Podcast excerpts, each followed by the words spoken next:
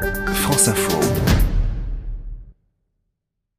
Bonjour Isabelle Autissier. Bonjour. Présidente du WWF, merci d'être avec nous euh, sur France Info tout l'été pour nous indiquer vos, vos, bons choix pour la planète.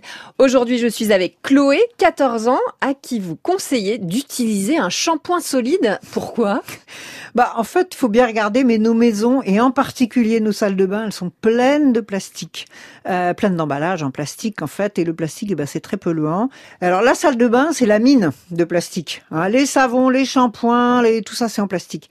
Alors le savon solide, c'est comme le shampoing solide d'ailleurs, bah, ça permet d'éviter la bouteille en plastique. On peut trouver aussi euh, des brosses à dents maintenant qui sont recyclables ou avec des embouts qui sont réutilisables. On peut utiliser au lieu des cotons-tiges en plastique euh, des petits euh, des petites tiges en bambou. Enfin voilà, il y a plein de façons de faire la chasse au plastique dans la salle de bain. De toute façon, il faut s'y préparer hein, parce que c'est bientôt interdit ces petits cotons-tiges en plastique. Bah, vous allez voir qu'il y a du boulot encore pour convaincre euh, notre chère Chloé. Alors, dans ma salle de bain, il y a trois flacons. Il y a le premier flacon, euh, c'est un shampoing démêlant. Le deuxième, c'est un, un, gel douche normal. Ah non, en fait, il y en a quatre.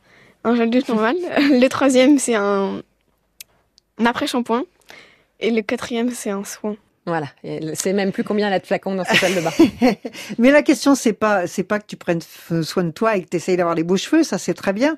Euh, la question c'est d'essayer de pas trop perturber euh, l'environnement, la planète et puis et puis ton, ton corps à toi, tes cheveux à toi, parce que c'est vrai que les publicités, elles nous disent toujours que parce qu'on utilise tel ou tel produit, euh, on va avoir la peau douce ou on va avoir des beaux cheveux, euh, mais c'est pas la peine d'avoir 36 trucs différents. Et même souvent, d'ailleurs, les savons, c'est mieux, les savons solides, parce qu'il y a beaucoup moins d'additifs. Moi, je te conseille d'essayer. Et puis, tu peux aussi euh, essayer pour faire toi-même euh, tes produits de beauté. C'est pas si compliqué que ça. Tu peux utiliser, tu vas voir, euh, des œufs, du citron, de l'avoine, des huiles. Moi, j'ai fait ça à ton âge et m'amusais bien. Voilà, Chloé, il faut qu'elle se lance dans la fabrication de ses produits de beauté. Merci Isabelle Autissier.